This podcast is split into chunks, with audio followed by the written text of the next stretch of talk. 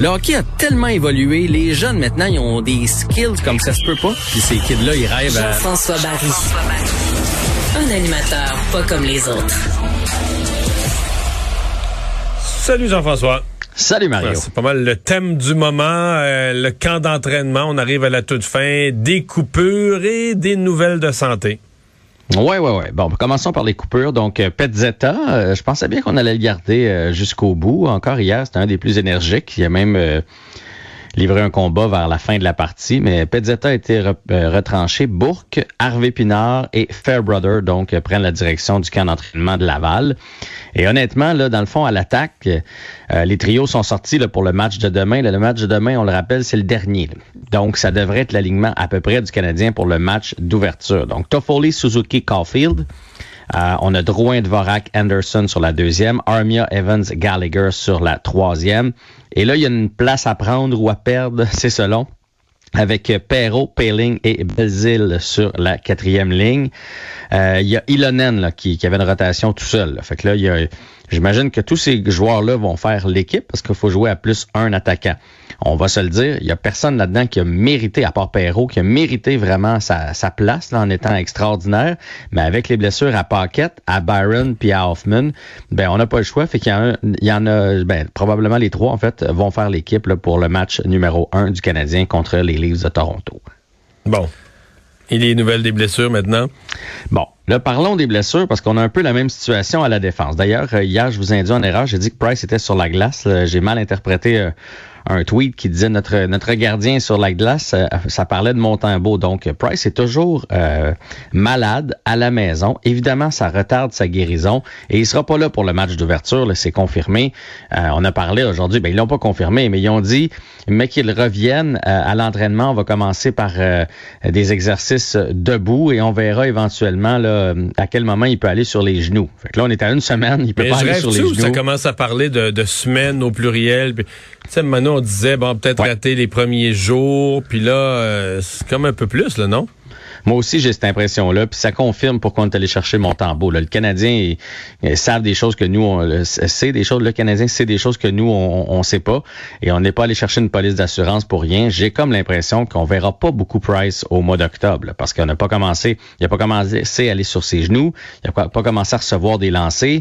Fait qu'avant de le voir en action dans un match, là, il va avoir besoin de quelques bonnes pratiques. La saison commence le 13 octobre. Sûrement deux semaines sans Price. Donc, ça nous amène au 27. Fait qu'à mon avis, avant le mois de novembre, on verra pas beaucoup Carey Price. Même chose avec Joel Edmondson. Là, c'est confirmé. On n'arrêtait pas de dire un pas en avant, un pas en arrière. Mais là, c'est confirmé. Là, sa blessure prend plus de temps à guérir. Donc, deux à trois semaines à partir d'aujourd'hui encore pour Joel Edmondson. Et ça, là, je sais pas si tu as écouté le match hier, mais non, j'ai pas vu le match, mais je trouve quand même T'as bien fait parce que plate en temps. Ouais, mais dans les matchs pré-saison, le Canadien a quand même mangé des grosses volées. Je sais qu'il faut pas capoter pour une victoire ou une défaite là, en, match pré-saison, parce qu'on doit pas s'inquiéter quand on se fait traverser à ce point-là, qu'on n'est même pas compétitif un peu. Écoute, j'ai été le premier à dire on se calme, on se calme, c'est le début, mais hier, là, ça avait juste pas de bon sens. Là. 24 lancés pour euh, Toronto en première période. Puis oui, on se fait traverser, ils font ce qu'ils veulent dans notre territoire. Et là, là, on se rend compte que la perte de Weber puis la perte d'Edmondson euh, rend cette, cette défensive-là vulnérable. Surtout qu'en fin d'année, on jouait à quatre défenseurs. Vous vous en souvenez, là, dans les séries, c'était quatre défenseurs. Là, on peut pas faire ça à l'année. Et là, donc, qu'est-ce qui reste? Là, on a un top 3. Petrie, Charrot, Savard. On part avec ça, là. Ça, ça c'est sûr, puis c'est des, c'est des piliers en défensive. Mais après, Romanov, qui a été horrible hier. Mais lui, il déçoit, là, hein? Ah!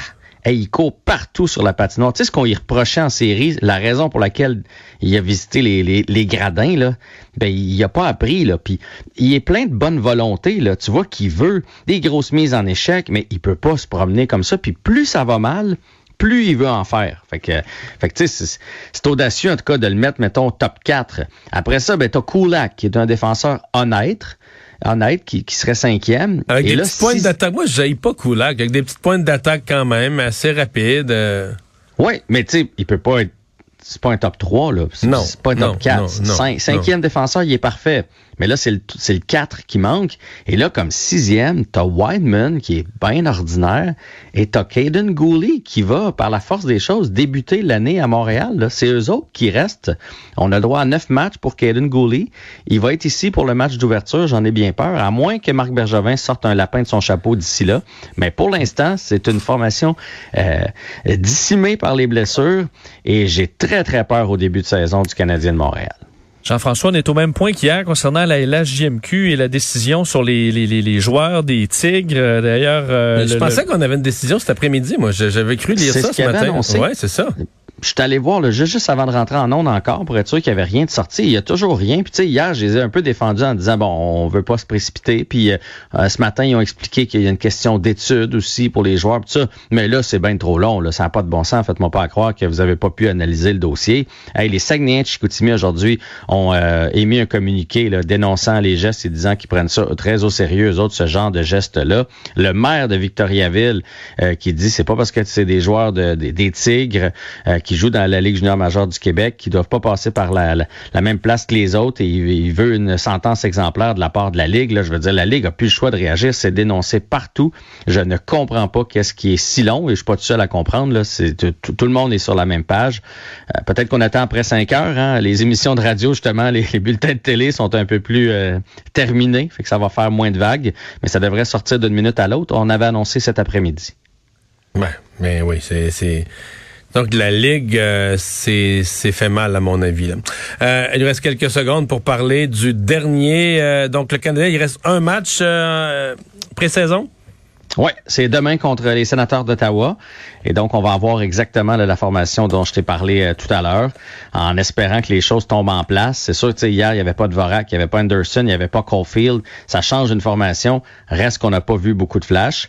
Puis si ça vous tente de regarder du baseball ce soir, ben les, les Cards de Saint-Louis contre les Dodgers de Los Angeles, le même genre de match qu'hier entre les Yankees et les Red Sox, un match suicide. Et pourtant, LA a terminé...